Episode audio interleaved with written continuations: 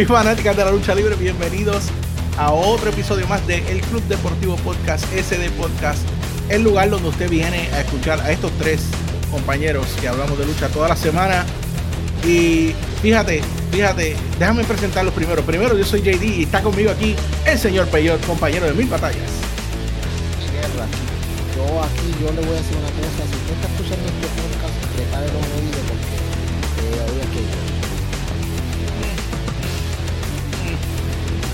Y con, por supuesto con nosotros el señor de los millones, el señor Luisito. Bienvenido a otro episodio más que lamentablemente ustedes escuchan porquería todos los días, pero los viernes por la mañana, el mejor día de la semana, la verdad siempre viene de la lucha libre. Vamos. Eh, María, y, y mira, déjame decirte, eh, tú no pensarías que yo estaría en tan buen mood, pero acabo de llegar de ver Spider-Man y no voy a decir ningún spoiler, pero brother, esa película está bestial, usted la tiene que ver si usted es fanático de los superhéroes y para mí y para mi hijo que ha sido fanático de Spider-Man desde que nació, es la mejor película de Spider-Man que ha hecho en todo el universo. Con eso se lo digo. Creo que Luisito, tú la vas a ver pronto. El domingo lo voy a ver. Muy bien, muy bien. Así Y que, que- y mantente, quiero- aleja- y quiero- mantente alejado de las quiero- redes porque eh, ha- hay, Sí, hay un sinvergüenza llamado Jesus. Sí, y yo vengo a reprenderlo. Si tú das un spoiler, ya sabes.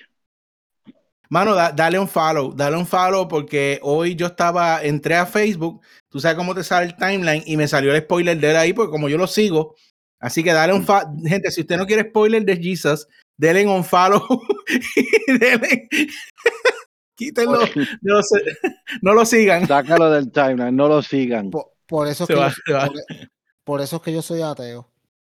Se va a estar, va a estar cagando mi madre. bueno, pero él se lo buscó. Él se lo buscó. bueno, vamos ahora, ahora sí a lo que nos conviene en este día de lucha libre que hemos estado pasando por una semana. Ay, vamos a hablar, vamos a hablar de, vamos a hablar de esto, pero empezamos con una noticia que prácticamente nos, ¿cómo te digo? Nosotros hicimos una de nuestras predicciones y nos dañó una de nuestras predicciones, como quien dice. Pero, pero, eh, quiero que hablemos de esto porque hay unas razones y a pesar de que hay mucha gente por ahí hablando sandeces, eh, hay que ver lo que hay detrás. Y por supuesto estoy hablando de la firma eh, de Kevin Owens, eh, alegadamente por tres años, eh, por tres millones por año, con WWE, no con AEW como nosotros esperábamos. Eh, y pues él decidió esto, dice, ¿verdad? En la entrevista lo que él ha estado diciendo es que él está pensando en su familia, que pues obviamente, imagínese usted, le ofrecen 3 millones por año. Yo honestamente no creo que Tony Khan le hubiese podido llegar ahí. Eh, y no solamente eso. De poder Eh, sí, sí. podía. Sí, sí, pero eh, no solamente eso, sino que acuérdate que como, como eh, Kevin está bajo contrato, él ni siquiera ha podido ir a una oferta de Tony Khan. Exacto. ¿Quién, Ah, quién- lo sigue? Espérate, espérate, espérate, espérate. Esto es una, como, como se dice en buen español, un misconception. Porque, ok, no hay nada que no sea simplemente eh, profesionalismo y, y decoro profesional que te prohíba a ti hablar con un ah, con una con un con un empleado de otra empresa. Esto no es baloncesto, ni, ni esto, esto no es fútbol, ni esto es, eh, qué sé yo, béisbol. No hay nada que te lo prohíba. Tú puedes hablar con ellos, Mm. tú puedes ofrecerle, no te van a dar una... ¿Quién te va a multar? Tú sabes. Es simplemente decoro profesional no hacerlo. O sea, no hablo con gente que está bajo contrato con otras empresas. Pero tú me perdonas. En el mundo profesional, en el ambiente laboral, todo el tiempo las compañías se están robando a los empleados las unas a las otras. La gente pasa de una empresa a la otra al que le, al que le pague o le dé mejores condiciones. So, él podía ir, él puede escuchar ofertas en cualquier momento. Ahora bien, Kevin Owens no vale 3 millones de dólares al año. Yo lo siento, él es muy bueno y lo que sea, pero no vale 3 millones de dólares al año. So, quizás se filtró por ahí por algún lado que eso era lo que estaban ofreciéndole. Eh, Kevin Owens no es Edge. Kevin Owens no es Randy Orton. Kevin Owens es bueno, pero no vale 3 millones al año. Por eso es que yo llevo diciéndole a ustedes desde el primer momento en este podcast y a los compañeros que ahora están escuchándolo, que Kevin Owens no dura un año en WWE. Por lo tanto, fue súper inteligente en coger esa oferta de 3 millones anuales, porque vamos que dura un año. Pues le sacó 3 milloncitos, ¿tú me entiendes? Pero cuando Nick Khan vea como que, espérate, que este tipo se está ganando 3 millones de pesos al año. Igual que Randy Orton y los de, igual que Seth Rollins, igual que. Y cuando, cuando le da una de esas bellaqueras de cortar gente, se, levanta, se levanta por la mañana y dice, ah, yo me levanté con ganas de votar gente. Si me levanto, papi, no, él se va. Por eso fue inteligente de él, o sea, fue muy inteligente de él coger esa oferta, porque entonces le va a sacar la mayoría del dinero que pueda antes que lo voten. Y digamos que dure los tres años. A los tres años, si se quede la IW, IW va a estar ahí todavía sí, pero yo no creo que a Kevin le quede más. honestamente, ese es más o menos el timeline que le queda a Kevin. Espérate, espérate, espérate, espérate, espérate. Kevin Owens no tiene 50 años. Yo lo sé, yo lo sé, pero él, mismo, él mismo ha dicho, él mismo ha dicho que el cuerpo de, y él coge unos bones brutales y él no está super mega fit. Él lo, eh, te lo digo porque él lo ha dicho, que él no le queda mucho, muchos años. Este tipo es un tipo familiar, es lo que, si tú vienes a ver la, excusa que le está dando o lo, lo, que lo empujó, es la familia y es lo que quiere es estar con su familia, mano, de verdad. Yo te lo puedo, yo te la puedo comprar, pero acuérdate también que este tipo también tiene, lleva en su sangre el ser luchador. Y después, cuando tú llevas tanto tiempo haciendo esto, tú dices, no, tú dices que él se vaya a los 42 años, cuando todavía le puede meter 5 más fácil. Y él va a decir, no me voy para casa. Papi, no va a durar un año en su casa, que se va a desesperar tanto, porque va, que, que va a volver. So, por eso es que yo digo que él le puede meter ese contrato completo. Y si después quiere ir a IW o a cualquier otra empresa, lo puede hacer. Pero yo le saco lo más que yo pueda de dinero a, don viejito, bendito. Muy bien, muy bien por él, de verdad. Luisito, dime tu take, papá. Yo estoy en completo desacuerdo con Peyot en una parte. Kevin Owens, tú estás muy correcto. Kevin Owens no vale 3 millones en AEW. Si tú ah, me estás hablando de AEW, él no vale 3 millones. Si tú miras roster que tiene AEW con WWE, Tony Khan no le iba a pagar 3 millones porque tú estás, tú estás muy correcto. Con Tony Khan en Jacksonville, ellos, él no vale 3 millones. Él sí vale 3 millones en la WWE. Bueno, esta la puedo comprártela así, está bien. Está bien. Sí. He's de que no, you know, Edge pues es leyenda, Randy Orton es considerado leyenda, pero Kevin Owens siempre ha dicho que ha sido fanático de la WWE and he was pro WWE desde el principio. Yo creía que él se iba a ir, pero yo creo que de los tres años yo le doy dos. Creo que le puede sacar seis millones. Y la razón que te lo digo ahora es que ellos no van a darle un año y despedirse, a despedirlo, porque ahí entonces la WWE se jode. Ellos fueron el que firmaron este tipo. He's, ok, Jeff Hardy es leyenda, pero Jeff Hardy, si tú estás hablando de, eh, de alguien reliable, pues tú tienes a Kevin Owens.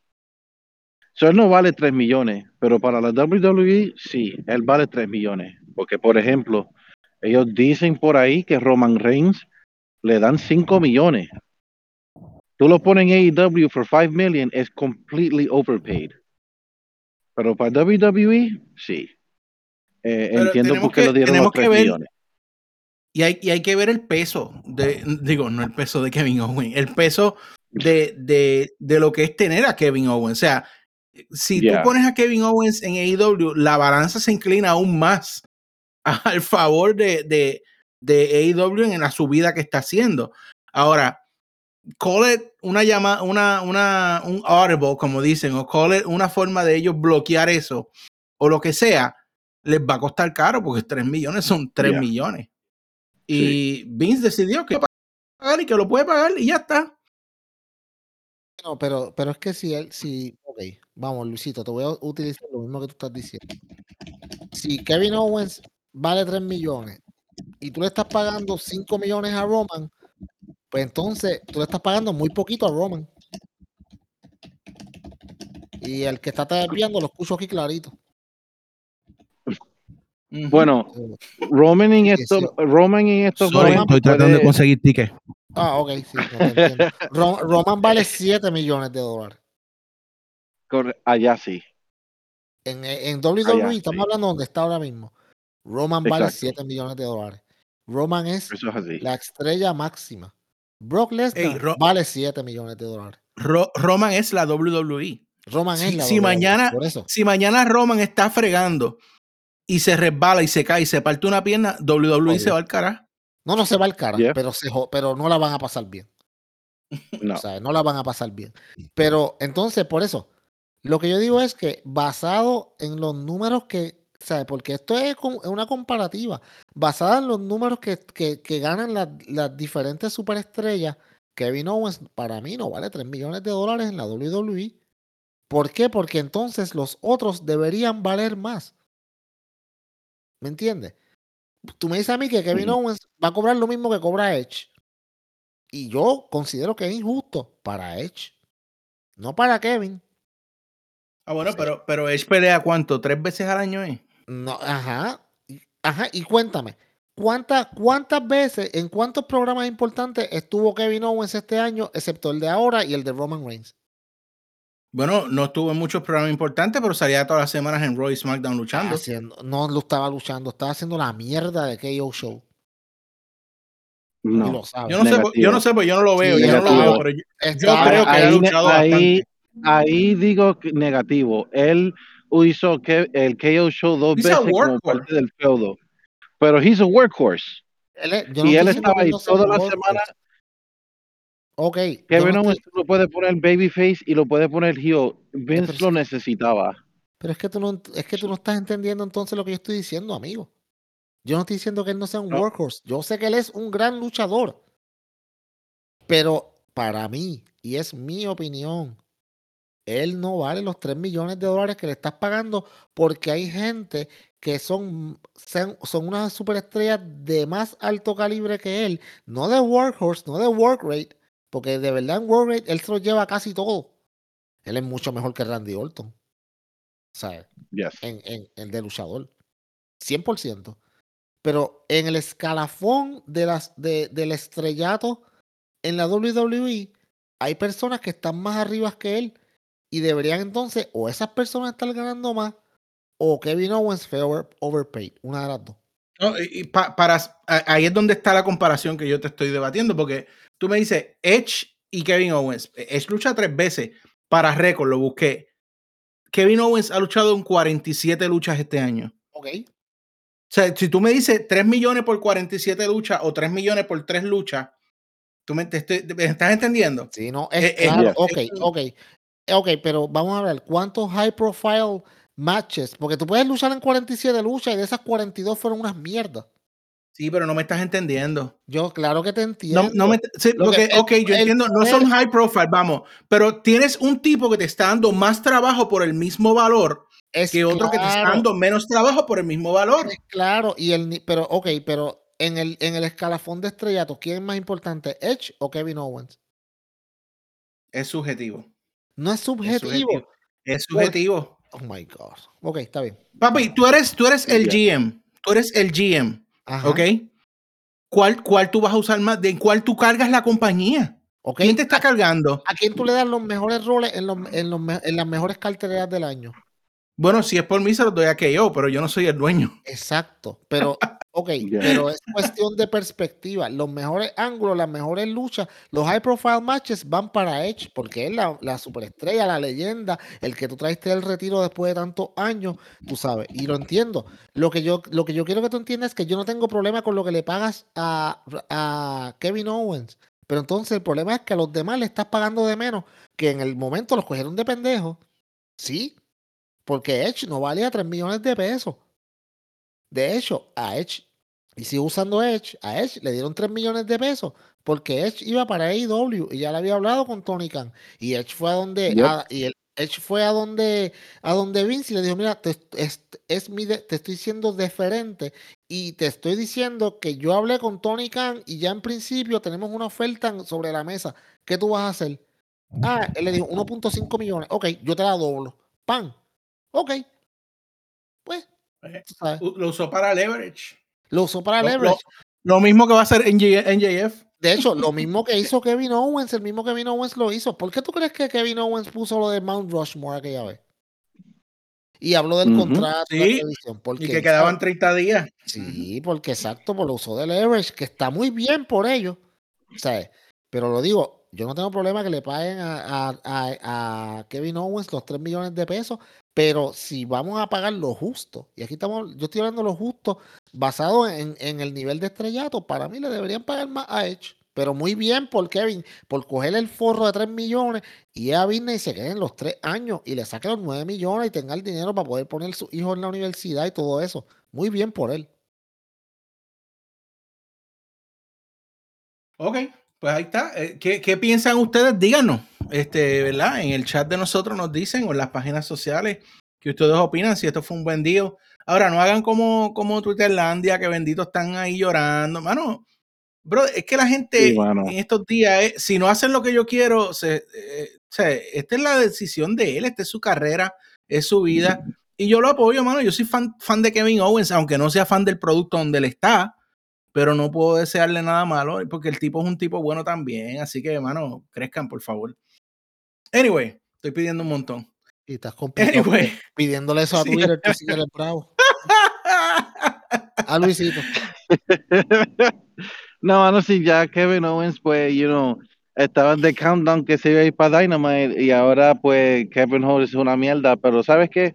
Los de la WWE hacen igual, eso, los dos son igual de pendejos. Sí, te la puedo comprar también. Bueno, de WWE no sé si se me queda algo más. Yo no creo que haya nada más de importancia esta semana. Ustedes me dicen. No, Mm, No, no recuerdo nada más así. Bueno, Lamentablemente. obviamente, nada. ok, ok, ok, espérate, sí, sí, hay algo bien importante, by the way, que se nos olvida, y no, y no menos importante que, que esto de Kevin Owens, y es, tú sabes, el, el asunto de Jeff Hardy. Tú sabes, Oh, cierto, cierto. es bien sí, sí, sí, importante sí. hablar de eso porque creo Gracias. que- gra- Viste, por eso yo te tengo aquí, Peyo. Viste. Sí, sí, ma, coño, un aumentito o algo. Mira, esto, escúchate, escúchate esto. eh, es, es increíble como una, como una compañía, cuando tú no haces lo que ellos quieren, te, te pueden manchar la reputación de una forma. Porque Hmm. para mí lo que le están tratando de hacer, lo que le están tratando de hacer a, a, a Jeff Hardy con los hechos que he, que he escuchado y las cosas que he leído solamente, no tengo todos los detalles para que no digan, ay, tú no sabes lo que está pasando porque no estás ahí adentro. Shut up. Yo sé que no. Pero lo que ha salido a la luz pública hace quedar a WWE bien feo. Porque WWE, WWE mm, brincó a conclusiones. Él le dijo, no, yo no tengo que hacerme ninguna, yo no tengo que irme a ningún rehab. Ah, no, ah, pues te va. Así que ellos, ellos no bregaron con el... Ah, no, no quiere ir a rehab. Ok, estás votado. Tú sabes. Eh, No, y, y- y esto puede ser más de, más de un quedar mal. O sea, eh, Matt dijo que están esperando que salga la prueba que se hizo Jeff. Y si esa prueba sale negativo, él puede demandar por, eh, como este, Defama- despido defamación. injustificado, sí, despido injustificado, defamación. eh, eh, o sea, Jeff se puede pegar el aloto con esto. Bien duro, le puede sacar los 3 millones de pesos eso que sacó Kevin Owens, pero de otro lado, son buenos. Eh, eh, Luisito, dime, dime qué tú piensas de toda esta situación de Jeff. Big Money Jeff. Um, you know, eh, se ve súper mal. Este, él sí tiene un caso, sí está negativo. Y sabes qué, no tiene que ser negativo tampoco. O sea, eh, you know, de lo que se está leyendo y lo que yo he visto, pues, aún en la última lucha, él estaba bien. Él no estaba borracho, no nada de eso. Lo que no se sentía era bien. Pero, you know, para mí, si lo querían soltar, suéltalo. Eso no era un secreto. Nosotros sabíamos que Jeff Hardy no iba a durar cinco años en la WWE solo. Pero si le iban a soltar, mano, suéltelo. ¿Por qué tienen que hacer esa, esa defamación? No, y no, y no, No, solamente, no, mano, hay que, es bien mala fe, es bien mala fe, eso queda bien feo. Sí, O sea, y, y tú como compañía, mira, mano, vamos, digamos que Jeff eh, se salió de la lucha y se salió por el público y se fue. Está bien, ¿sabes qué? Llama a los capítulos, dale un memo, dale un warning. ¿Sabes qué? No puedes volver a hacer esto y whatever. Tú sabes. Pero rápido brincar a conclusiones, no, hay que hacerle una prueba de droga porque él no está bien y eso es lo más seguro que volvió a lo mismo. ¿Tú me entiendes? Y, y, y entonces, de hecho, creo que ni esperaron el resultado de la prueba de droga y ya lo habían votado. No. Peor todavía. Tú sabes.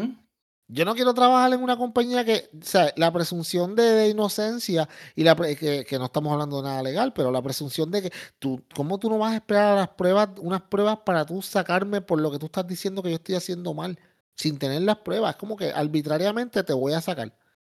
Mira, si no lo querías, déjalo ir y ya está, como dijo Luisito.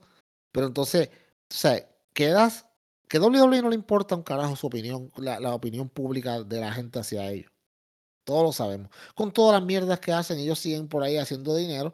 Porque hay una barranca de atorrantes e ignorantes que no le importa nada de esto. Y ellos juran que WWE es el end all be all. Y son unos idiotas. Pero allá ellos. Tú sabes. Y siguen apoyando lo que ellos hacen, whatever. So ellos nunca van a dejar de tener ese 1.5 millones de fanáticos. Pero, mano, si el tipo se quería ir y tú no lo quieres mandar, déjalo ir. Si el tipo se fue por el público, pues tú lo llamas a capítulo y dices, mira, no, esto no puede pasar nada más, tú eres un profesional, quizás fue un slip up, pero no es de la primera que te voy a sacar, ¿sabes? Para mí eso estuvo bien mal. Malísimo. Bueno, y vamos a ver entonces ahora en qué, en qué termina todo esto. Hay que esperar a ver que salgan esas pruebas. eh, y entonces, y entonces, pues, aquí les diremos lo que va a pasar. Pero No, ya se lo va- tienen ahí no, un. Se lo van a decir allá, aquellos disparateros. No, chacho. Chacho. Anyway, eh, muy interesante qué va a pasar aquí. Así que vamos a estar pendientes. Eh, luego de todo esto, eh, ahora sí que entonces vamos a brincar rápidamente a AEW, que es el arroz y habichuela de este podcast. Y créame, yo lo, yo lo he dicho muchas veces, si usted nos sigue, si usted nos sigue, pues quizás se cansa de que yo diga esto, pero todo aquel que empieza a oírnos quizás por primera vez, yo quiero que lo sepa. Eh, nosotros quisiéramos tener un 50-50. Cu- Si usted va a los episodios primeros de este podcast, la mitad del podcast se dividía en WWE, la mitad en AEW, pero la realidad es que el producto de WWE está tan, tan difícil, tan, tan. Quiero ser, quiero ser tranquilito y no quiero, no quiero tirarlos por el piso. Está difícil de mirar. Y no solamente nosotros lo decimos, los ratings cada vez eh, son peores y peores. Y sí están sobre y me- Ay, tienen mejor el número que AEW. Pero, o sea, Ah, amigo, 40 tiene que años verlo- en televisión versus 2. eh, exacto, el tren de una compañía bajando y la otra subiendo, pues ahí es donde estamos. Pero, eh, pues lamentablemente no hay, no hay nada que a nosotros por lo menos nos nazca comentar. Porque el último aquí que seguía de cerca, bastante de cerca a WWE era Luisito y ya él se divorció de ellos.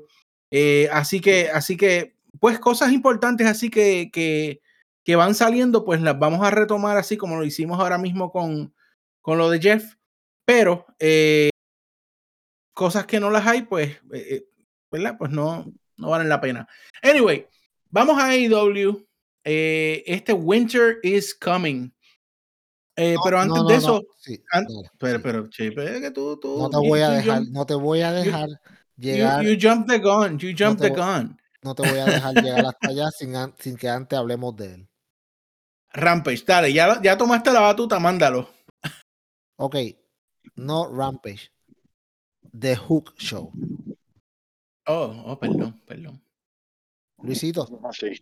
Yes. ¿qué clase, qué clase de debut? ah? Excelente. Y voy a decir algo que hace tiempo que no hago, pero lo voy a decir ahora porque tengo que decirlo. Atorrante que me escucha. Tú que te la pasas diciendo, ay, no pueden comparar a Hook con Dominic Mysterio porque son dos cosas completas. Shut up. Ambos son hijos de leyenda.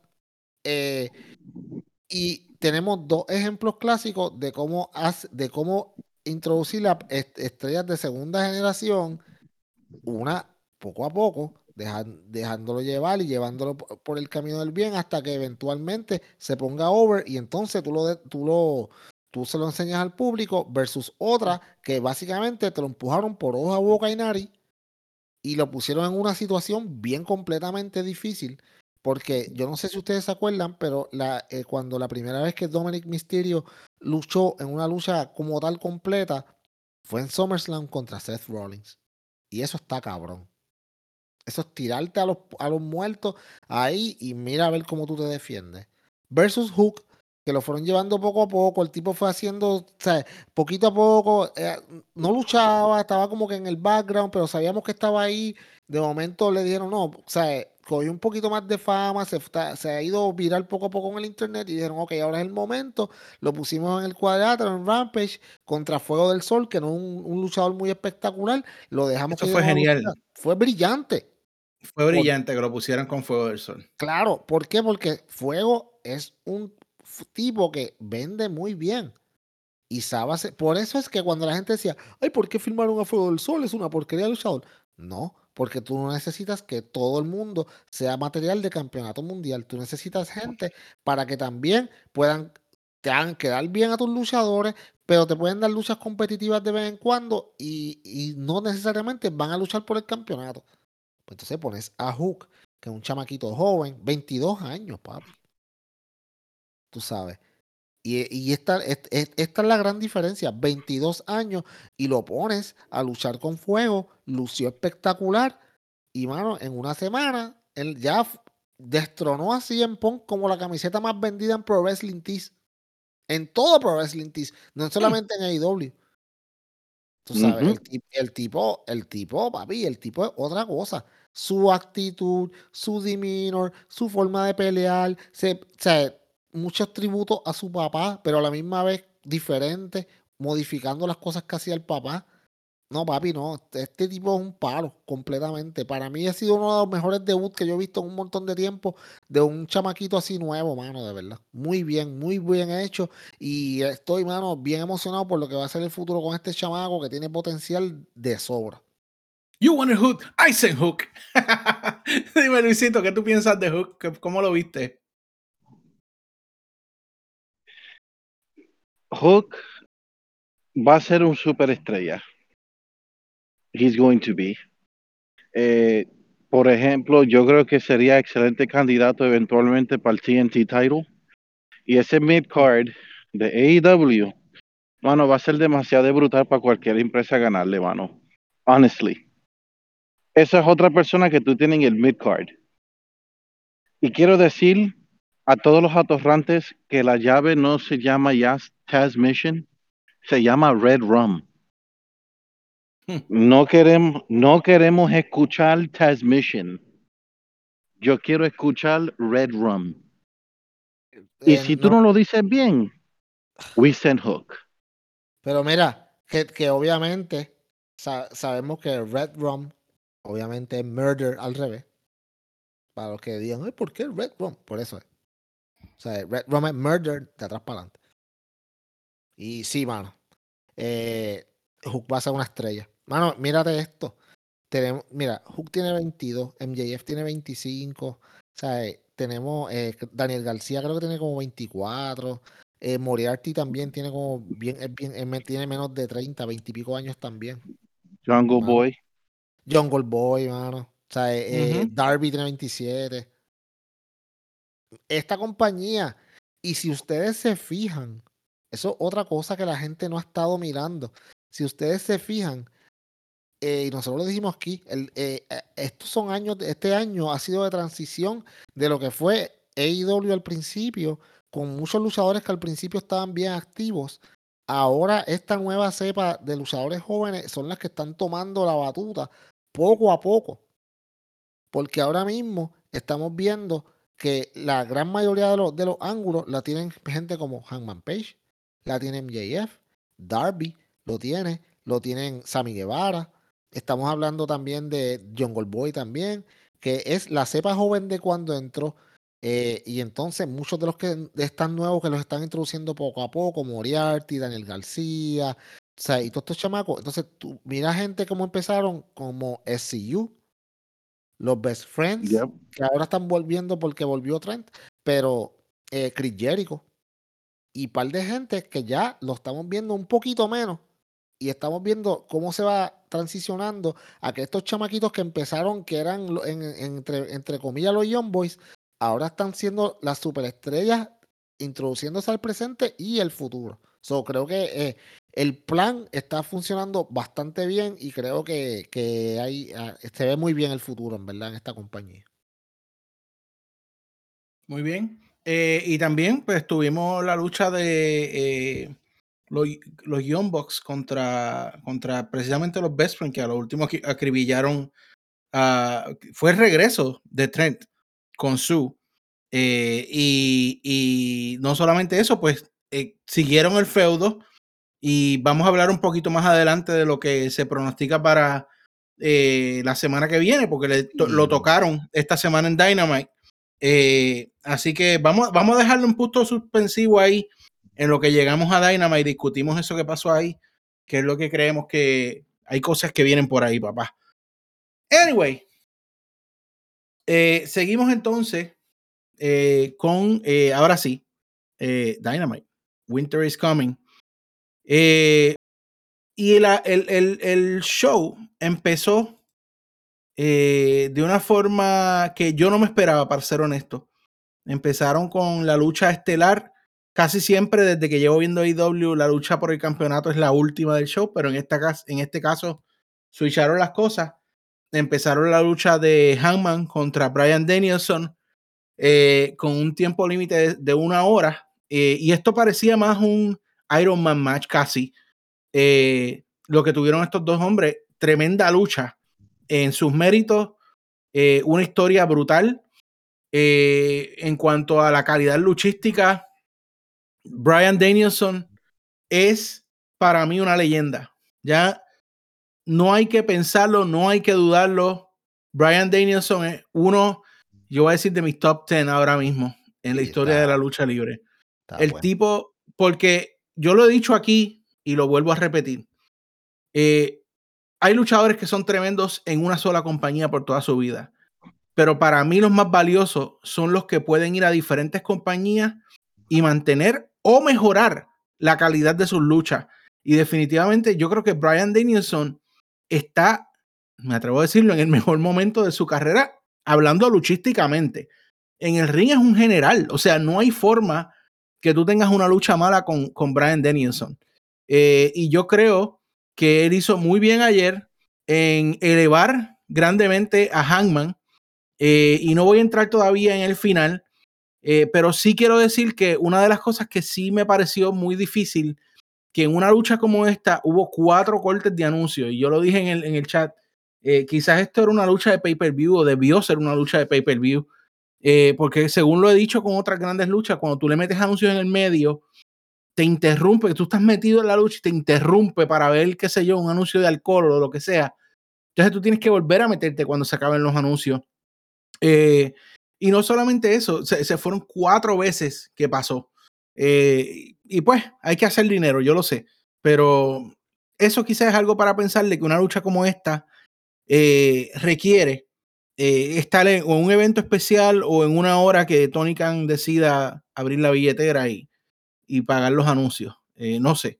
Eh, pero quiero que me hablen de esto y pues entramos luego en lo que fue el final de la lucha. ¿Quién quiere comenzar a hablar de esta lucha? Luisito, please. Este, para mí, eh, Hangman versus Daniel, Brian Danielson, wow. Para mí fue la mejor lucha que yo he visto este año. Uy. And, um, yo pensé que era mejor. Ok, creo que fue mejor. Eh, si, si vamos a hablar luchísticamente, la lucha de Kenny versus Brian fue mejor, pero el storytelling fue muchísimo mejor con Hangman. Yes. Y dependiendo qué tipo de fanático tú eres de la lucha, right? Hay algunas veces, hay personas que le gustan pura lucha otros le gustan el storytelling en una lucha. Eh, para mí es la lucha del año para mí, pero fue porque el, el storytelling fue muy brutal. Um, en, el aspecto y en el orden que cayó. Bueno. El problema aquí, o sea, e- esto fue doble espada, right? Yo entiendo por qué lo abrieron con Brian Danielson y Hangman Page. Porque fuera de Serena Deeb y, y Karushida, la cartelera en sí no estaba muy fuerte. Overall. Yep. Si tú empezabas con esta gente, iba a ser bien difícil a las nueve de la noche hacer lo que tú querías hacer con Hangman and, and, and Danielson. Um, pero en sí la lucha, mano, duró lo que duró. Eh, tremendo storytelling. Hangman Page va a ser a megastar con ese campeonato, mano. Because um, el tipo, he has it. He has the it factor. La gente los quiere, mano. Aunque estaba con ahí, todo lo que tú escuchas, cowboy shit. And la historia fue excelente. Pero voy a permitir que lleguemos a donde tenemos que llegar para continuar. Eh, yo de mi parte, para mí esta no fue la lucha del año. Para mí no lo fue. eh, pero sí fue una de los top 3. ¿Por qué? Porque la forma en que en el storytelling en esta lucha fue magistral. No esperaba menos de Brian Danielson, que todo, como todo lo que ustedes, mis compañeros ha- han dicho aquí, no lo voy a repetir, ya todo se sabe. Sí me sorprendió bastante y muy, muy positivamente cómo reaccionó Hangman Adam Page. Estamos hablando que te tiraron a los leones. O sea, en tu primera defensa de campeonato, eh, tienes que hacer un Iron Man match que nunca has hecho en tu vida, con probablemente ahora mismo el mejor luchador del planeta, porque Kenny Omega está lesionado, eh, que es Brian Danielson. Entonces, o sea, es un double whammy. Es como que, ok, tienes que hacer un Iron Man match que no está, que, que no se promocionó como el mismo, so la gente no sabe lo que viene. Tienes que darme 60 minutos de lucha con Brian Danielson, algo que tú nunca has hecho. Tienes que, o sea, en tu primera defensa de campeonato, en probablemente uno de los eventos que cierra el año, básicamente, porque esto es básicamente el cierre del año, Winter is Coming, en lo que ya lo que quedan son dos otros showcitos que no son tan importantes dentro de todo. So, Hangman Page eh, fue, o sea, Brian Danielson lo elevó a otro nivel y para mí no hubo una mejor manera de empezar su reinado como campeón de AEW que con un, un performance como el que él tuvo eh, en la noche del miércoles. Espectacular. Bueno, ahí, ahí yo tengo, ahí es que vamos a entrar en la diferencia. Sí, lo sé, lo sé. Eh, yo creo que sí pudo haber una mejor forma que él empezara su reinado y era ganando esa lucha. Eh, y si usted, no está, si usted no está en el Discord de nosotros, usted se perdió una gran discusión que tuvimos anoche eh, después que se acabó el evento. Yo estaba legítimamente molesto, estuve legítimamente molesto eh, por esta situación y tengo mis razones. Tengo mis razones y es porque la historia de Hangman Page es la historia de AEW. La historia que, que venimos contando hace ya cuántos, dos años. El tipo ha pasado por un ciclo en que estuvo por las cunetas, se levantó, logra hacer lo que logra hacer. Y entonces, la primera lucha, primero, esto no, eh, no empieza ahí, o sea, el tipo gana, nos gozamos que ganó. Está un mes prácticamente sin tener ni una sola lucha, que él mismo se estaba quejando en un podcast que no había podido luchar en un mes. Y entonces la primera lucha que tú lo traes como campeón es un empate.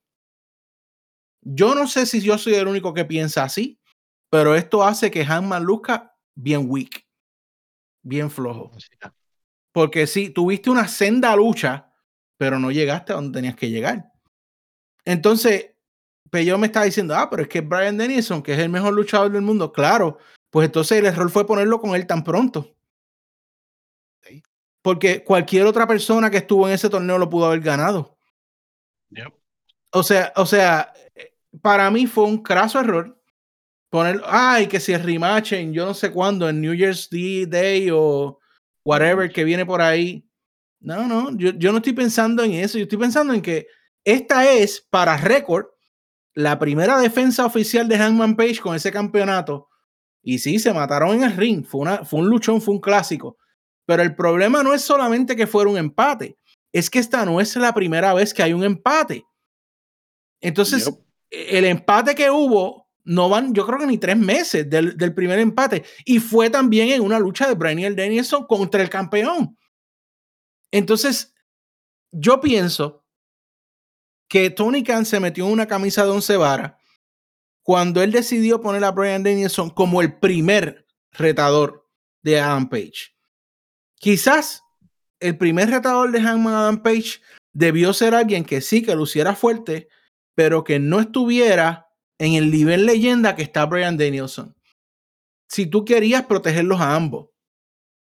Eh, pero yo pienso, y yo lo estaba diciendo en el Discord, la lucha estaba tan buena durante la noche, tú ves la gente metida de principio a fin en una lucha de una hora, que esta pudo haber sido realmente, tú sabes, cuando tú pasas de grado, que, que primero te dicen sacaste buenas notas y, te, y vas a pasar, pero tienes que esperar a la graduación para que te den el diploma.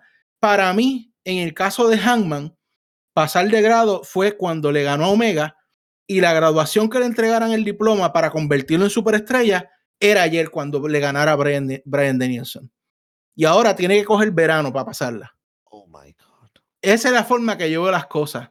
Y yo pienso que no soy el único porque la gente que estaba en Texas anoche abuchó No, desde su corazón todo el estadio. Y estaban diciendo, this is bullshit. Pero háblame, Luisito, que yo sé que estás loco por hablar. Miren, Tony Khan es un booker muy excelente, pero Tony Khan tiene, tiene que salir cuando tú vas a buquear, stop booking like a fan. ¿Ok? Él, es, él se pone a veces, se pone demasiado muy nerdo con su propio producto.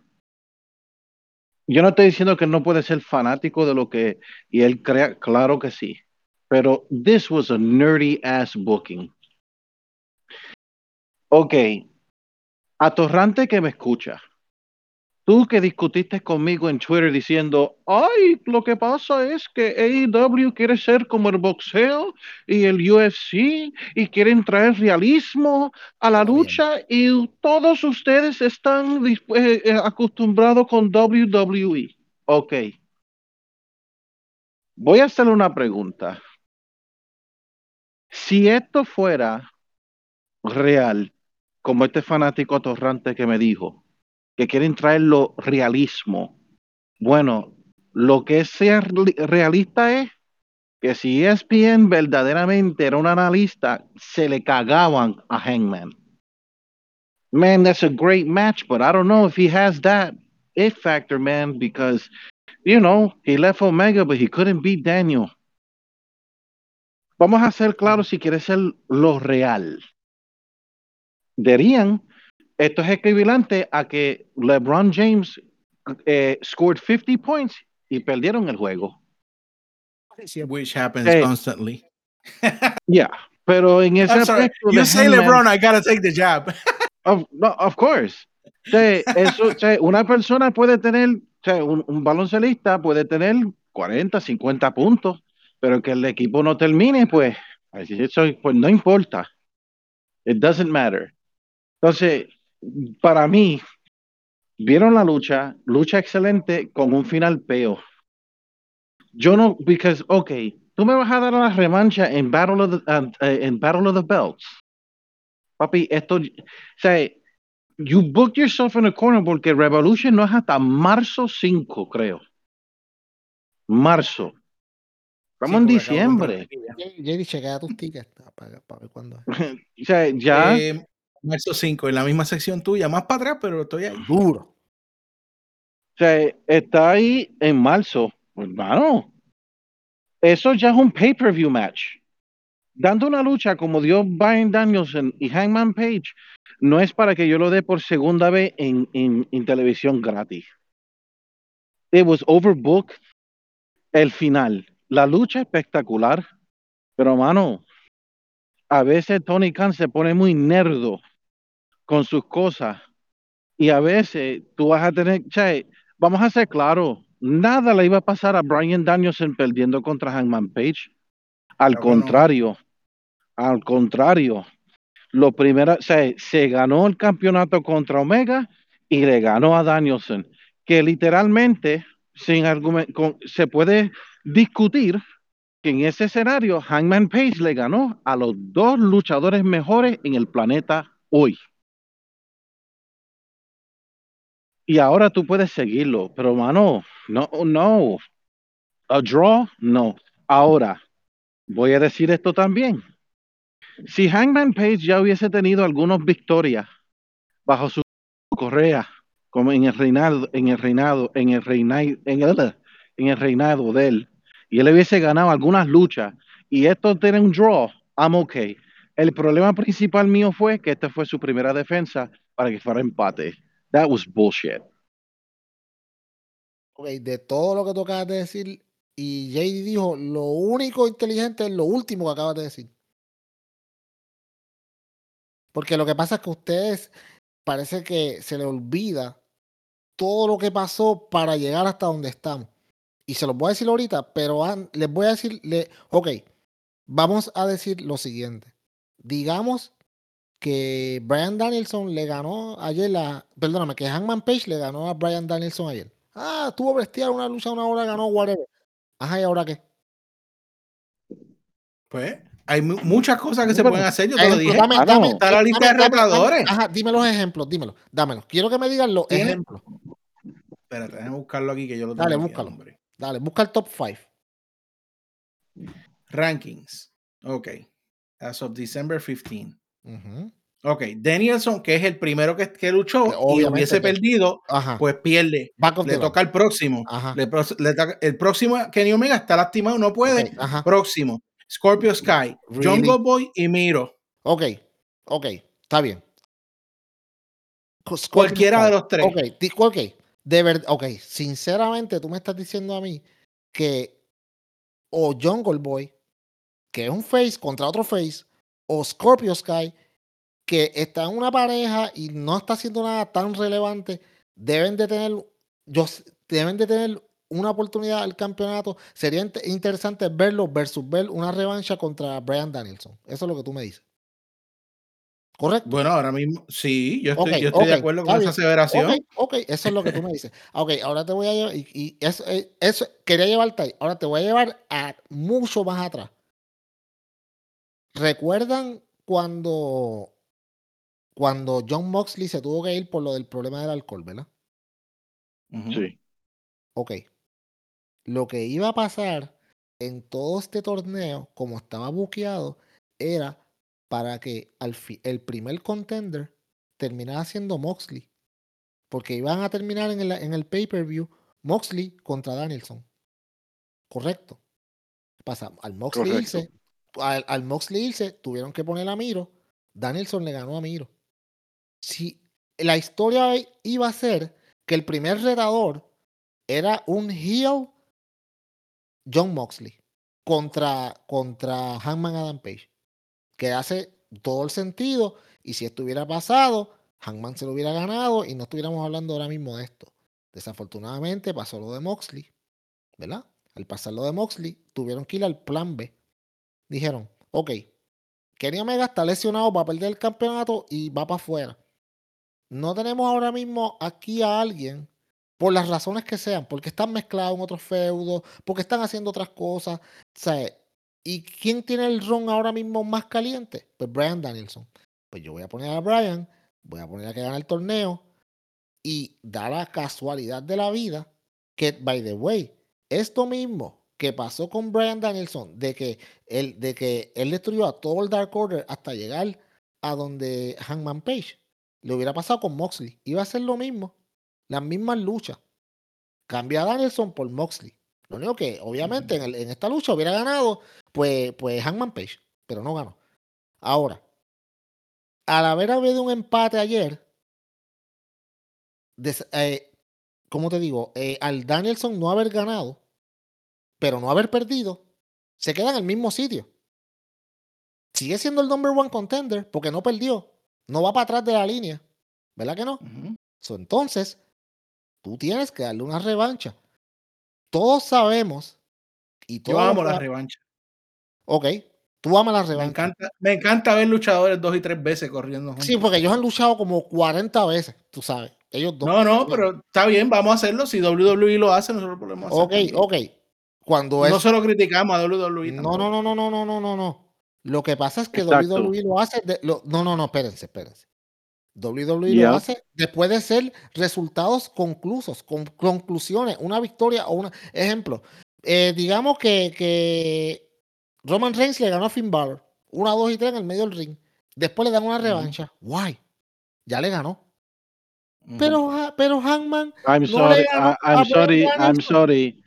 I'm sorry, pero si la WWE, y hay que decirlo bien, si la WWE Ajá. hiciera un pate con Roman Reigns, tú lo odiabas. es que yo lo odio como sea. Pues yo odio a Roman. Eh, No, ahora pero no. hay que- No lo odias ahora. Ah, Amigos, tiene que ser no- justo. Si tú me das un draw con Roman Reigns, yo hubiese tenido el mismo coraje que yo tuve anoche. la misma reacción. Yo te estoy diciendo por qué yo creo que el resultado fue el mejor basado en las circunstancias que tienen ahora mismo. Sí, porque como el AEW no tiene tantos luchadores talentosos, mano, que tú no puedes ponerla ahí. es- ok, es que tú no puedes entender. Nosotros, nosotros no ay, decimos, nosotros no decimos que el roster de AEW es el, es- es el más, es the deepest roster y el mejor roster de la lucha libre. Una pregunta. Cuando ustedes estaban hablando, yo los interrumpí. Pues no me interrumpas, déjame decir mi idea y después la refutas. Vale. Yo sé que, yo sé que el roster de, de AEW es el mejor roster de la lucha libre ahora mismo. Pero des- digamos que Han- vol- volvemos, digamos que Hangman le ganó a Danielson. Y tú tienes en tres semanas un evento especial que se llama la batalla de las correas. Y Hangman es el campeón. Sol tiene que estar en ese evento. ¿Qué va a hacer? ¿Un build de dos semanas para ponerlo a luchar por el campeonato? Eso es lo que hace WWE. ¿Me entiendes? Sin embargo, aquí dijeron, ok, no, vamos a darle un Iron Man match que no se lo esperaba nadie. Tú sabes, llegaron a un empate. Hangman tenía esa lucha gana. Porque lo sabemos que la tenía gana. ¿Qué pasa? Un montón de gente va a querer ver una segunda lucha de estos dos caballeros en un evento el sábado. ¿Por qué? Porque yo te garantizo a ti que la semana que viene va a salir Brian Danielson y va a decir, ah, tú a mí no me ganaste, no tu- tuviste una hora y como quiera no me pudiste ganar, yo, yo necesito otra oportunidad por ese campeonato porque esto fue inconcluso y tú nunca a mí me ganaste, bla, bla, bla, bla.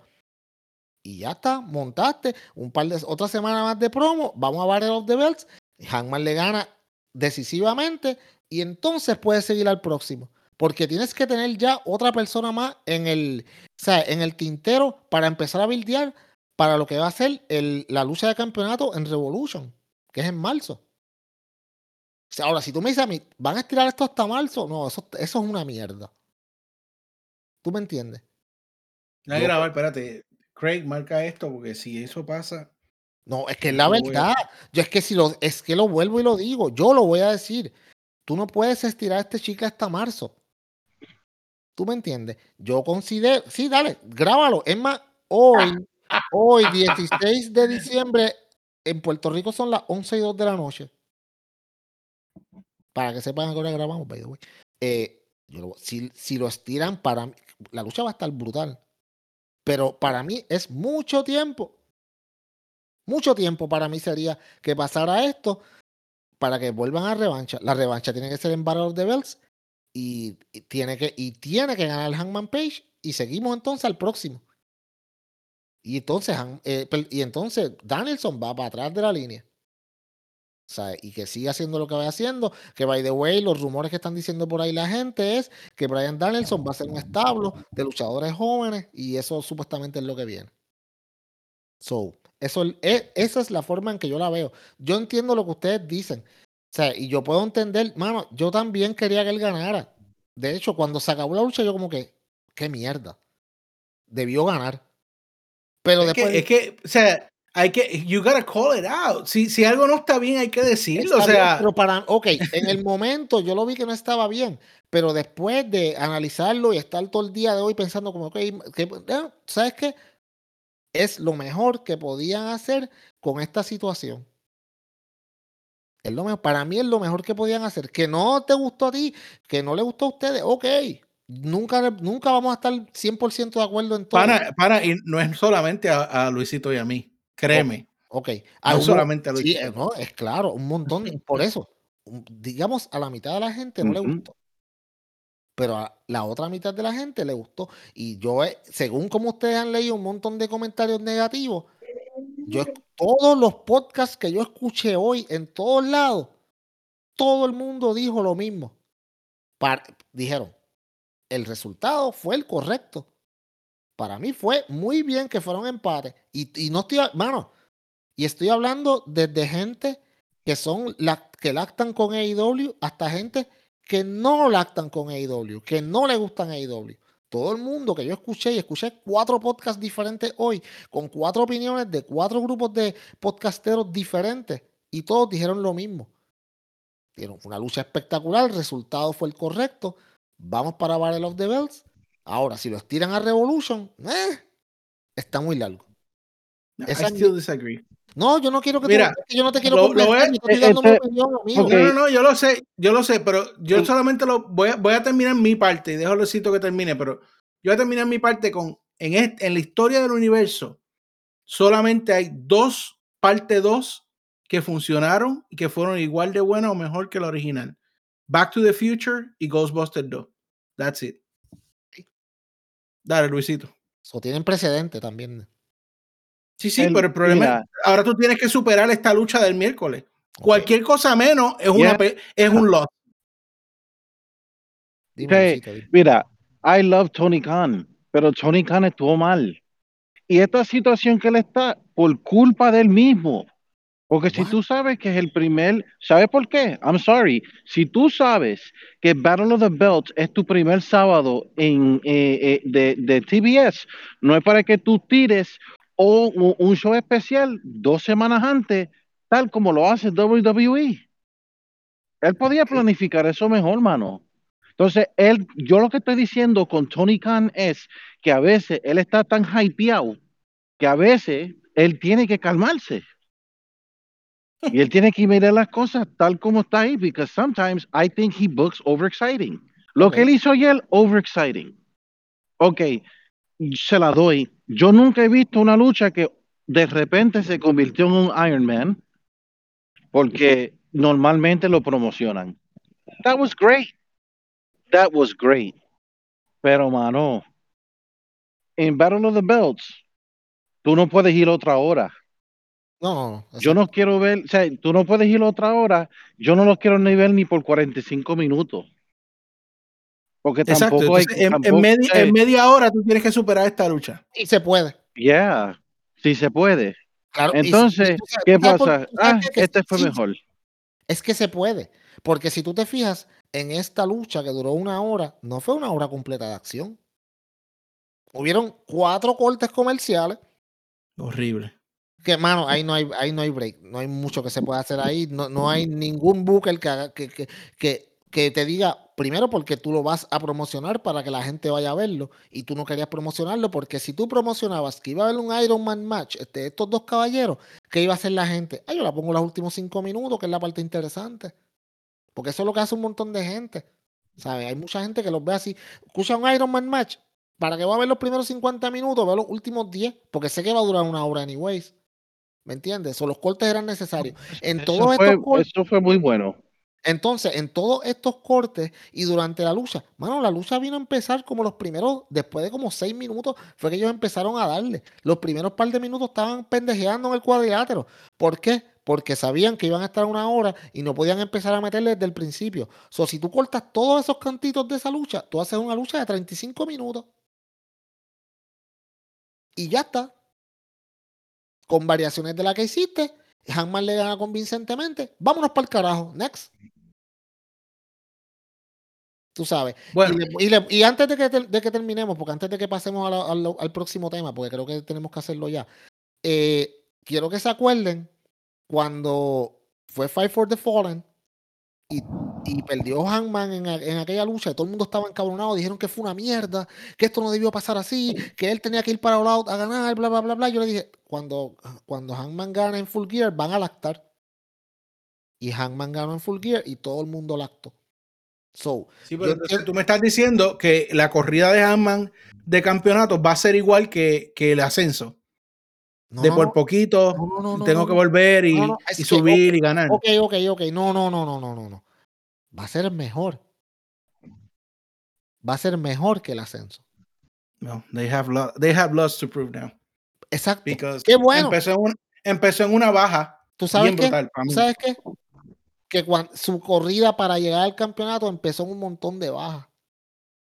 Sí, por eso, pues eso me estás confirmando lo que te acabo de decir. Exacto. La corrida de campeonato va a ser igual. Pero es que tú no lo sabes. igual. Baja, porque- sube, baja, sube. Porque tú lo que pasa es que ya tú quieres que empiece en alta. Y cuando tú llegas al tope. yo quiero que puedes se convierta en la superestrella que es. Amigo, y es que se va a convertir, pero tú no puedes empezar ya siendo la superestrella que es. Tienes que darle, porque si de la primera gana, ¿para dónde va? Así, no tienes más sitio que ir para que bajar.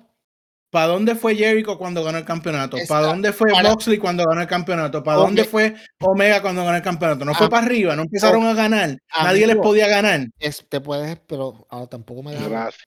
Gracias. No, dale, te, te dije, te estoy preguntando Claro que porque sí, claro que sí, claro que sí, claro que empezaron a ganar. Fueron situaciones diferentes porque fueron historias diferentes. Tú- Tú estás tratando de llegar a conclusiones de lo que va a pasar con el reinado de Hangman por su primera defensa. Eh, y, y ha pasado varias veces con diferentes historias. Tienen que darle un break a que se desarrollen, y yo lo he dicho aquí como mil veces. Si Doña está- Sento Alta, Doña. Nit Sento Alta me enseñó que cuando las cosas no empiezan bien, no terminan igual, bien. Sí, sí, como Hangman no empezó bien la otra vez y no terminó bien. No, no, no, pero ahora digo yo, esa era la historia de vendernos una superestrella en, cre- en crecimiento. Ajá, ajá. Ya logró lo que tenía que lograr y, volvió al primer y paso. nunca va a perder. No, bueno, como campeón, tú esperas, no Pero es que sea campeón. Roman Reigns, pero No, tú esperas no. que por lo menos luzca dominante, ¿no? Claro, es claro. Pero tú te diste con Brian Danielson, el mejor luchador del mundo.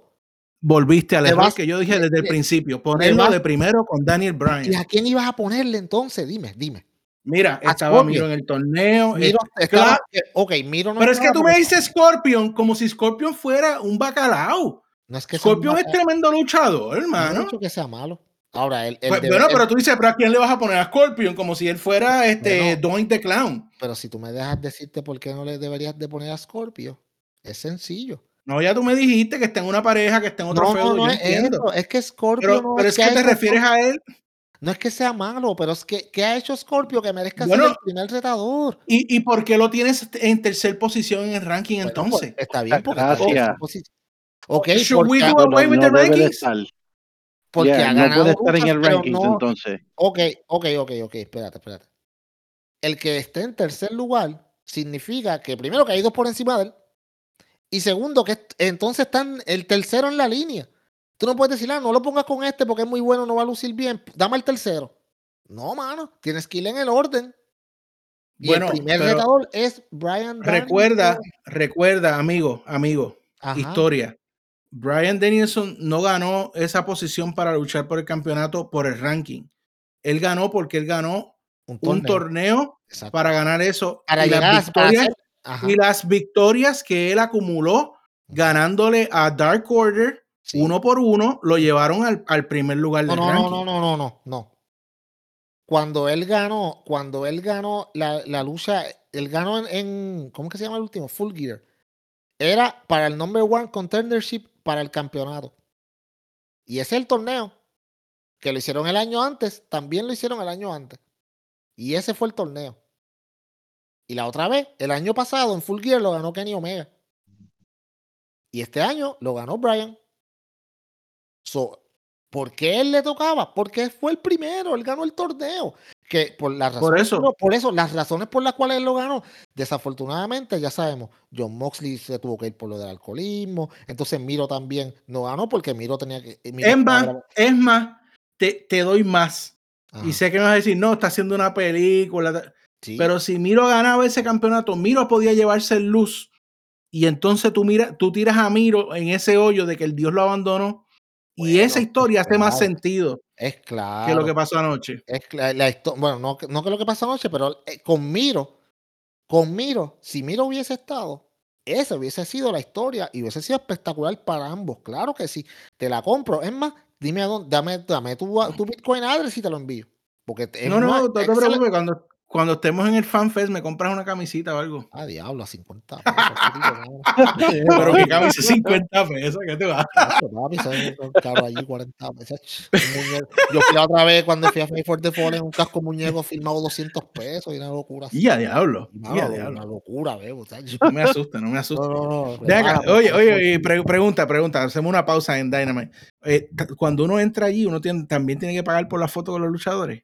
Papi, eso, eh, mano, yo no sé, de verdad. Yo creo que, yo no sé, porque el, el- según los otros fanfests que han hecho, ah, tienen, de hecho, hacen podcast en vivo y un montón de Ujú. Q&A y salen, salen, casi todos los luchadores salen a diferentes cosas. Ahora, photo ops, yo no sé cómo funciona, yo me imagino que... Contra. que- Contra, sí, tú sabes que, Peyor, Peyor, tú vas a estar allí. Yo Claro. voy a estar allí. sí, sí. Luisito vive a, a- creo que a tres Yo- minutos y medio. Coño, yo espero que Luisito se se Yo pueda- creo, yo creo que podemos hacer un ECD podcast live.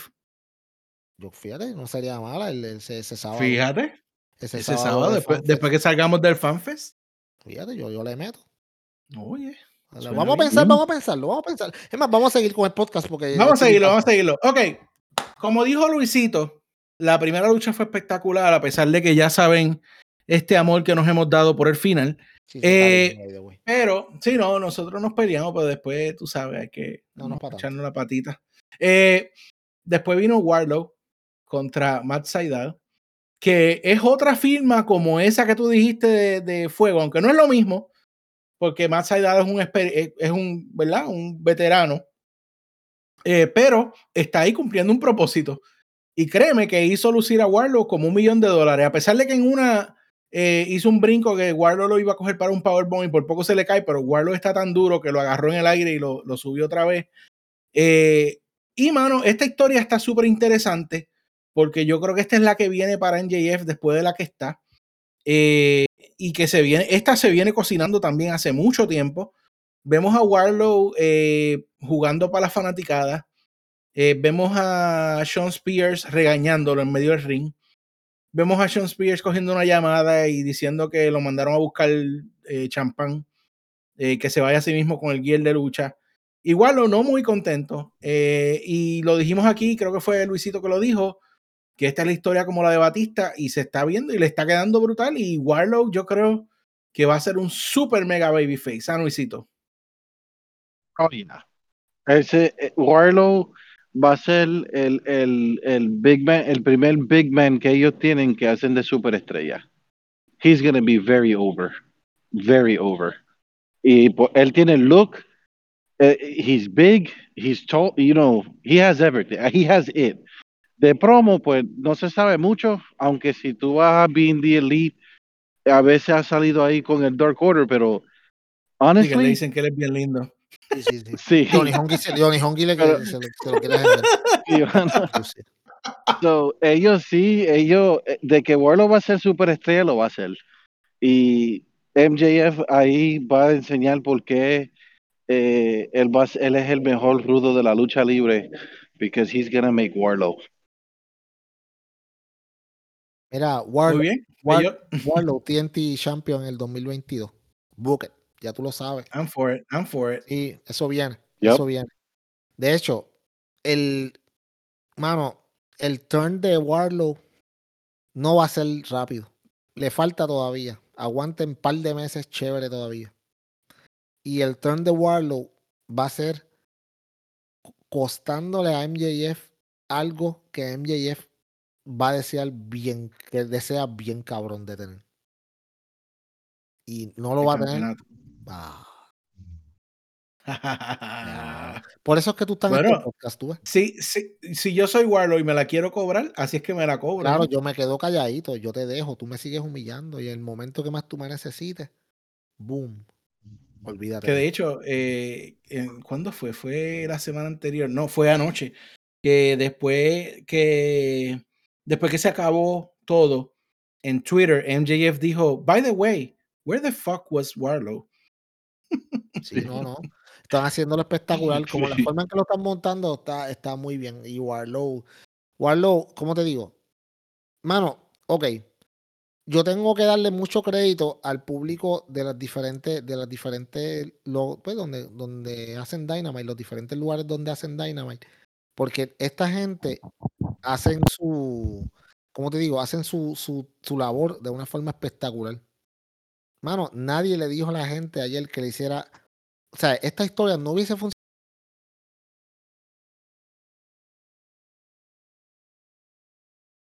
ayer sin saberlo, le dijeron otra más. Trigger que Sean Spears le dijeron, no, no, no, ¿cómo que otra más? Dale, gánale ya. ¿Tú me entiendes? Y él lo miró como Sí, que. sí, no, no, no, no nos pagan por hora. Sí, él lo miró como que este pendejo, tú sabes. Después vino, le metió tres sillazos para joder. O sea, igual lo Sí, mira como way, que, que- hijo de puta. Que Sean Spears tenía un, un, un suit que parece que compró en, Good, en Goodwill o algo. porque Estaba Sí, sí. tecato. Sí, sí, sí, porque pues, lo, compró, lo- lo compró en el Ah, Salvation mira, mira. Dime, dime, dime. Tú, tú jamás verás a Luisito en un suit así. Tacho, Luisito, un tío- Lu- Luisito, Luis- Luisito es de Armani para arriba, eso no. eh, muchacho, eso es tailor made, baby. 10 mil para arriba, papi, no menos. Yo no los para mí los carros son de endochino, de esos indochinos que valen como Ach. 300 pesos y eso yo me siento como un millonario. Compro uno para Yo toda la tengo- vida, para todos lados. Yo tengo mi 21 chaqueta. Yo tengo una de, yo creo que la que yo tengo es la de cuando me casé, la uso para todos lados. Tengo, tengo corbatas en un bulto, en un bulto metido en el closet en algún sitio. Sí, sí, con el nudo ya hecho, pero que tienes que estirarla. No la estires mucho, veo, porque se te sale el nudo. Y se jode. tienes Después, después, tienes, después, tienes que ir, después tienes que ir a YouTube allá a buscar tutorial de cómo hacer el maldito nudo y no te salen porque en el espejo no te, te ves al revés. Muchacho, lo sé todo. Yo no, yo no me acuerdo cuándo fue la última vez que yo me puse una corbata. Muchacho, esta vez. Y Ay, Luis ay, no ay, y dice, anyway. "Ah, sí, yo me la puse antier porque él tiene reuniones con esa gente. No, yo no, yo no me pongo, ah, ah, yo no me pongo corbata, actually. Ah, bien, Eso no. bien. Bueno, eh, Pe- Peyo, tengo que hacerte una confesión aquí en No, no, podcast. es bastante calientito que me tienen ya, de verdad. Dime, sí? pero me- desde lo- te lo digo desde ahora. Tienen que dejar de estar ligándose a la mujer mía. Pues, ya no tengo que confesarme. Sí, bastante encojonadito que me tienen. Tuve, Desde que bailó en el cubo, desde, desde que bailó en el cubo, todo el mundo está jodiendo con esto, mano. Y yo te voy a decir una cosa, si tú quieres que yo sea participe en este podcast, tienen que mejorar esto. Bueno, pero es que, pero es que, en serio, o sea, ella tenía un, un- una gear anoche que quedaba un poquito despegadito, como que cositas se salían de ahí. y Yo de ahí, Dios mío, no, yo no quiero mirar, no quiero Sí, mirar, yo- pero yo- déjame yo- ver. Sí, con los, no quiero mirar, pero tapándote los ojos, pero con lo con entre medio, sabes. No. Sí. Bueno, yo creo que no hay, no hay que decir mucho de esta lucha, sino que She, perdón, Deep y Shida son una combinación ganadora. La lucha fue brutal. Eh, me parece, eh, o sea, eh, duró creo que dos segmentos. Eh, Sí, exacto, como fue 14 tremenda minutos. lucha. Yo creo que, que ellas con quizás un poquito más de tiempo aún venden una lucha mejor todavía. Claro. Eh, pero eh, el, y el final me pareció muy bien pensado en este caso, porque de la forma en que pasó, pues obviamente Deep es la heel del feudo y su propio hecho pues le costó la lucha, pero a la misma vez, a la misma vez evita que, que se vea débil ella siendo la gran técnica luchadora que es, eh, pero a la misma vez pues ganó la que tenía que ganar, la nena buena del, del feudo, así que a mí me pareció fantástico. ¿Qué tú crees, Luisito? Yo puedo ver a Shida y a Deep luchando y no me canso. They are great. Para mí, you know, pueden discutir conmigo, pero Serena Deep es fácilmente la mejor luchadora técnica, luchísticamente, de las mujeres en la lucha libre. Fuck Becky Lynch. Becky Lynch es Ok. una- Ay, Benny. No es ella, no es Bianca, es Serena Deep. Pues si a Eh, esta, fíjate, a- a Ria la tienen, la tienen payaseando, bendito. y fíjate, Serena Deep y Hikaru Shida pueden ser fácilmente el primer Iron Woman match de 60 minutos and they can pull that shit off. I would buy it. Yep. Esa sí que, esa sí, esa estaría muy buena idea. Eh, mira, yo te digo, yo te digo una cosa. Para mí, obviamente, no tengo que decir nada de Chida que yo no haya dicho aquí ya de verdad que es hasta bochornoso cuando sale porque mi, mi esposa y mi nene me miran como que, ay, no, me lo perdimos, ¿sabes? Y pues, pues sí me pierdo. Anyways, la cosa es que, como te digo, para mí, mano, ha sido tan refrescante ver a una luchadora como Serena Deep que pasó por tantas mierdas en WWE y, mano, en esta etapa de su carrera, cuando ya estaba retirada, que haya vuelto a la lucha libre, mano, and she finally is getting her due. Eso está tan bien. ¿Sabes? Es tan espectacular ver cómo esta dama, mano, que es no solamente la mejor luchadora que hay en el mundo ahora mismo técnicamente hablando, pero una de los mejores luchadores overall en esa compañía. O sea, no es solamente de las mujeres, es de todos. Personaje ella, ella tiene una, ella tiene una camisa, yo creo que dice eh, Best Female Wrestler y tiene tachado female.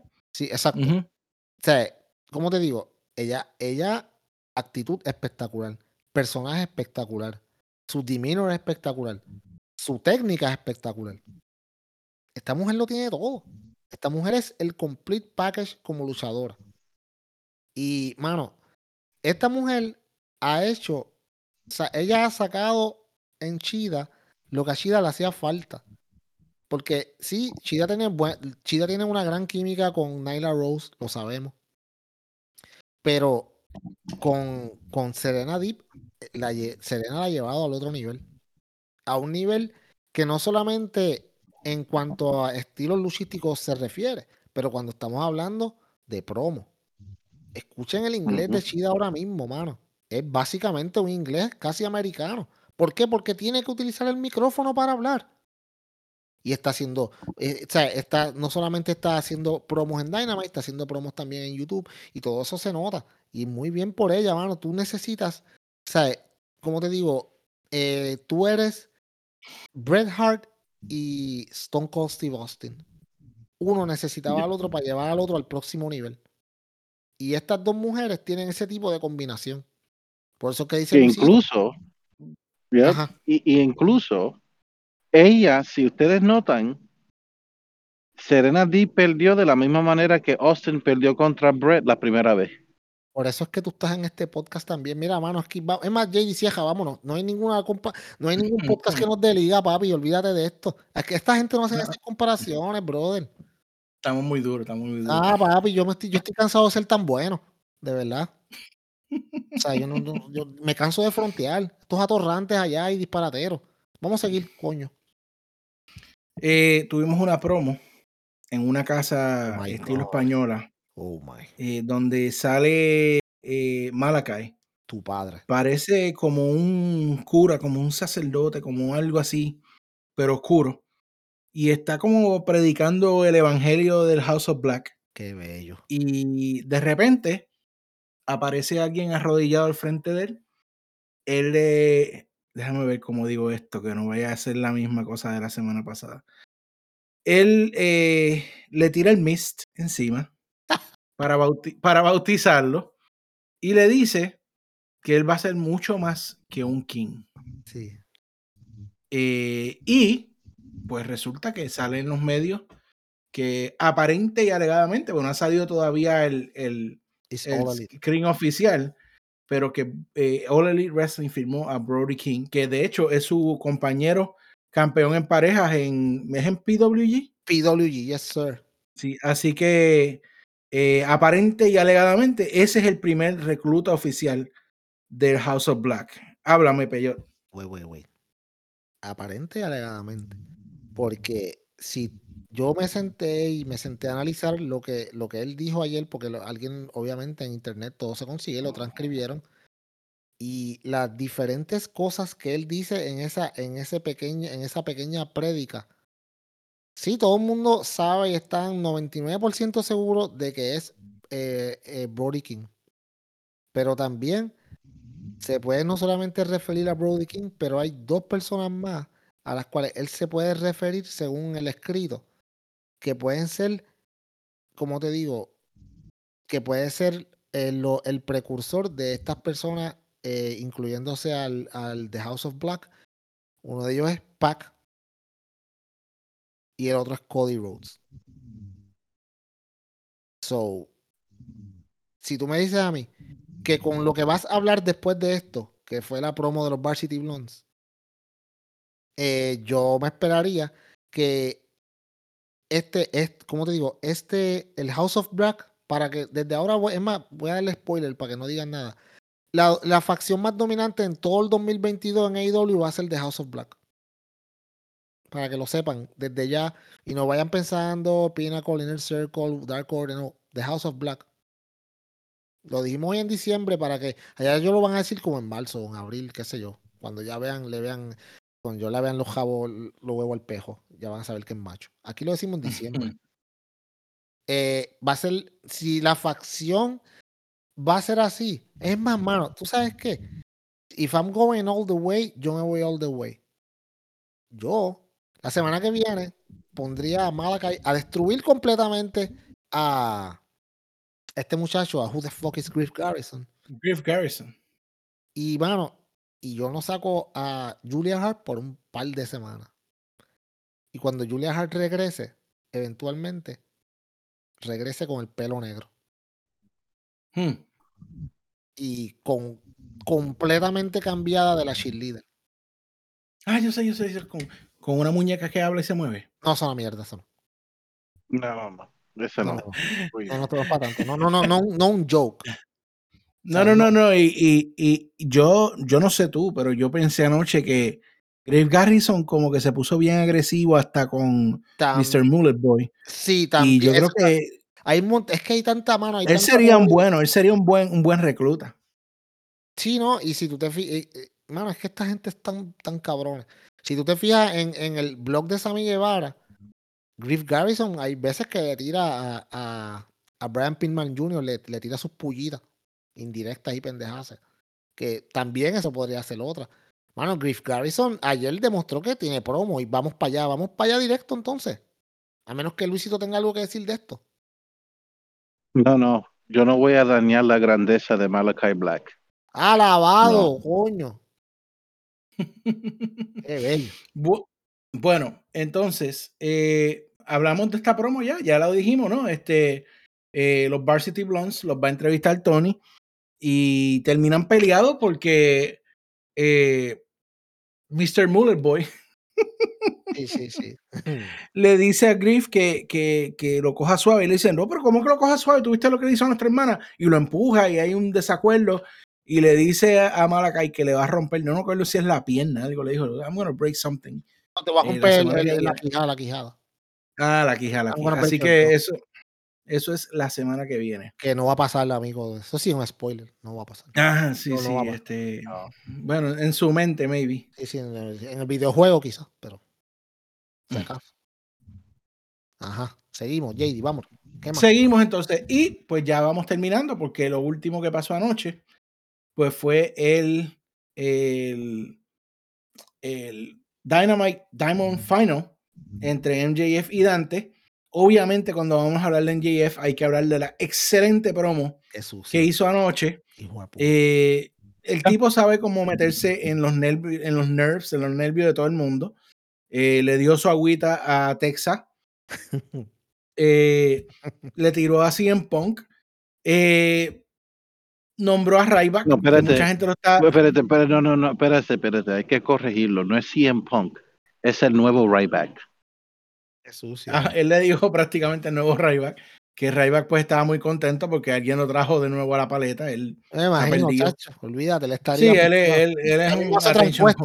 Ya vimos otra encuesta. De otra vez. Feed- feed me more. Sí, sí, sí, chacho. Eh, y mano, la lucha estuvo súper brutal. Dante Martin, que, mano, de verdad que es una superestrella en creación. De hecho, eh, muchachos, está en la votación de valores 2021 que cierra oficialmente ya este sábado, porque el domingo grabamos el programa especial. La semana que viene no pueden esperar que estemos grabando. Eh, así que cierra este sábado y les estaba diciendo, este, perdón, tengo que meter el plug. Este año la votación de valores es la más cerrada que hemos tenido desde que estamos haciendo lo- los valores. Yo creo que lo- los candidatos son todos tan buenos que la gente no sabe por quién decidirse y la competencia está bien cerrada. Así que si usted quiere eh, ¿verdad? impulsar a una superestrella, hable con sus amigos, hablen con sus vecinos, llámelo, todavía está a tiempo, hasta el sábado. Y aclaro, esto es este sábado próximo 18 de diciembre, que ahí pues va a cerrar ya a las 11.59 la votación. El domingo ya yo tendré los resultados, grabo con estos dos caballeros, los sorprendo a ellos y luego en la semana los sorprendo a ustedes. Vaya, qué lindo. Anyway, tremenda lucha. Dante Martin hizo unos. Bueno, este tipo, este tipo no sabe lo que es la gravedad. Eh, cuando hizo la movida, el que él vino corriendo, brinca en la tercera cuerda, hace un flip flap para atrás y cae encima de, de le da con la rodilla en JF en la. Oh my God. Este tipo. bueno, o sea, eh, o sea, una cosa fuera de liga. Eh, y de hecho, parecía que iba a ganar hasta que llega el señor Ricky Starks y le, le, pone, le pone la, la, pierna a NJF en la soga para que no pierda. Porque él decía luego en su, en su Twitter que si él no ganaba, tampoco ganaba Dante Martin. Eh, y en esto, pues, eh, cuando hace la distracción, eh, NJF le aplica el Salt of the Earth y hace que Dante pierda. Luego aparece FTR a celebrar con la mejor pareja de NJF. Eh, y se van las luces. Yo honestamente también. esperaba que entraran los briscos en ese momento. los eh, mira, yo tenía en este orden los briscos, uno. Dos, los eh, el ex Bray Wyatt, Wyndham.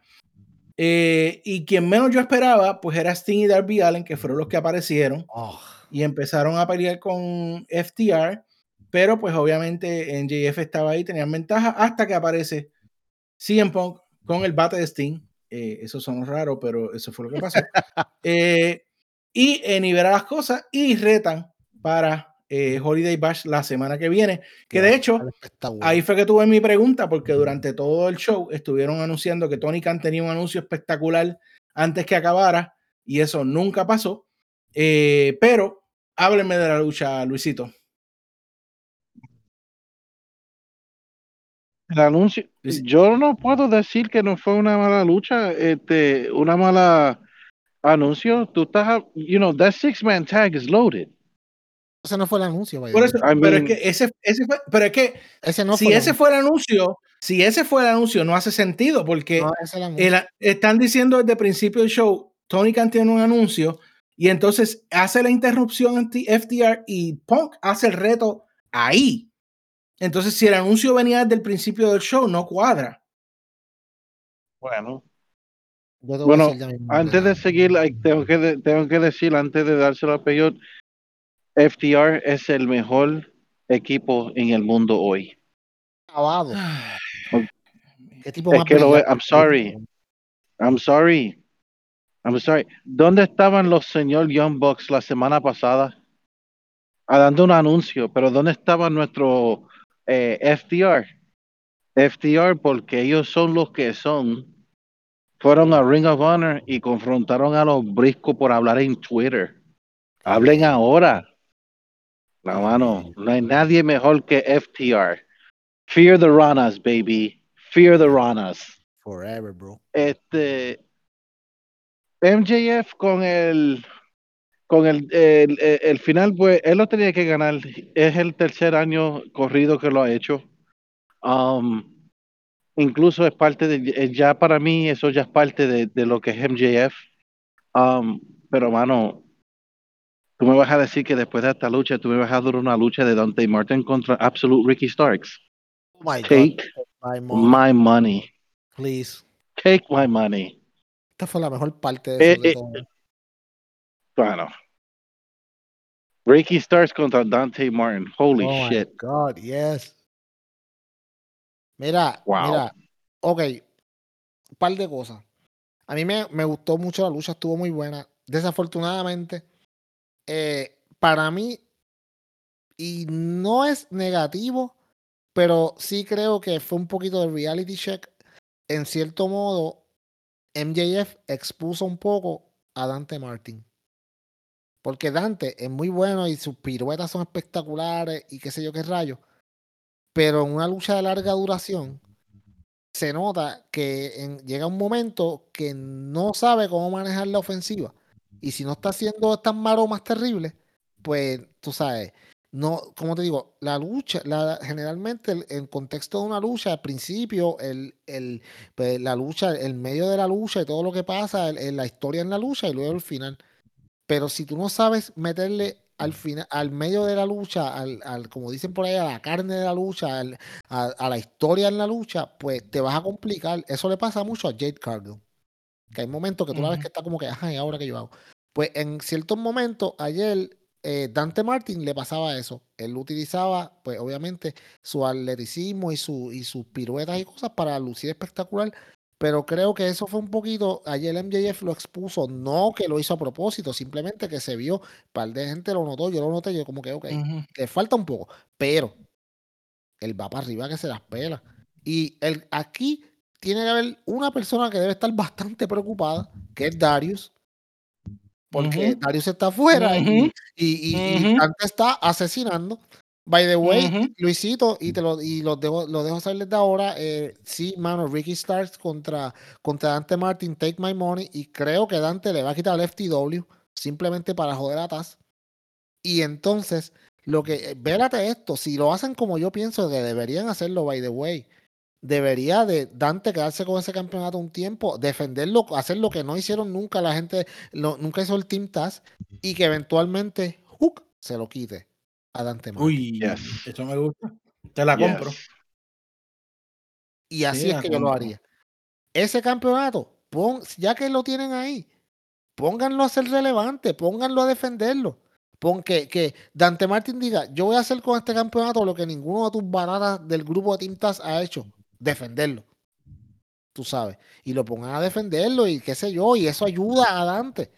Y a la misma vez, eventualmente, pone a, ¿sabes? empiezas a subir a Hook poco a poco para que Hook se lo quite y le devuelve, le diga al papá, le traiga al campeonato y le diga, mira papi, aquí está. Se lo, no tiene ni que dárselo, ni, ni que hablarle, se lo ponga. Porque la, la- la cosa de Hook es que Hook no hace promo, él no habla. Venga, coja el campeonato, se lo gana y se lo da al papá. Aquí está, lo traje de vuelta a casa. Vamos, vamos, vamos a darle, ahora es que. Hook, Vamos no, tiene, no tiene que hablar cuando tiene atrás de su papá. No, papi, qué duro es de verdad. Qué mejor forma de terminar este podcast que hablando de Hook, en verdad. Papi, Hook es el futuro. Y de hecho, eh, aclaro, Hook no está obviamente en, en la encuesta porque acaba de empezar. Sí, exacto. Eh, inclusive también la lucha de esta semana de, eh, de Hangman tampoco. de Hangman y Brian Dennison no está porque realmente pues ya, la encuesta estaba corriendo y no lo iba a meter a, a mitad de encuesta. Pero eh, los que sí están, pues están, están duros, así que voten de nuevo, último blog eh, del año. Y eh, bueno, ¿qué más podemos decir? Pues yo tenemos taquillas para Revolution, tenemos taquillas para el, pris- pa- pa el FanFest. La vida es buena, la vida, la vida es bella. Sí, mira, mira, ten- yo tengo algo más que decir. Además de todas esas excelentes noticias que vamos para Revolution, bien importante. Usted que está ahora mismo, eh, cuando se acabe este podcast, hágase un favor, y yo sé que Luisito va a estar de acuerdo conmigo. Váyase a Twitter, busque a los Briscoes y busque las promos de los Briscoes y busque el, en, en YouTube eh, cuando FTR invadió a Ring of Honor y se enredaron a los puños con los Briscoes. Porque después que usted vea eso, usted va a querer pelear con el primero que se encuentre enfrente. Porque va a estar tan motivado. Porque cuando esta gente se enfrenten, va a ser glorioso. Yes. Muy bien. Bueno, pues yo me despido hasta la semana que viene, muchachos. Ya saben, la semana que viene tenemos la discusión de la encuesta de valores 2021, un programa especial que hacemos todos los años. Gracias a todos por otro año más que nos están acompañando, que nos quedan dos semanitas, pero eh, gracias por el apoyo, gracias por estar ahí con nosotros. Y dejo con ustedes a para que luego Luisito nos lleve a casa como acostumbramos. Gracias a todos. Recuerden votar, hermano, porque eh, tu en esta encuesta, de verdad, tu voto puede hacer la diferencia. Si tú quieres que el tuyo gane, pues, y no votas, pues entonces, pues eres un tráfala, de verdad. Embuste no. Pero deberían, deberían votar. Eh, ya yo voté, JD, by the way, fui responsable. Muy bien, muy bien. al voto. Y entonces, yo espero que tú que estás escuchando esto ahora mismo lo hayas hecho. Y si no lo has hecho, tienes un día más. Así que arranca y vota, pero después que vea la promo de los Briscoes y eso. Así que Luisito, vale. Gracias por estar con nosotros, gracias por su apoyo como siempre y acuérdense en esto. Mucha gente del otro lado te pueden hablar de la WWE porque ellos están enamorados de ellos. Pero nosotros aquí, nosotros somos la verdad. Y nosotros no solamente somos la verdad, que por esta semana, esta semana te tienes que acordar tres letras. I, C, D, porque el I esta semana es, y donde tú estás hablando de todos los podcasts en el internet, nosotros, it is we that are elite. Hasta la semana que viene. Oye, eso me gustó, qué honra. Ay, María. Muy bien. Duro, coño.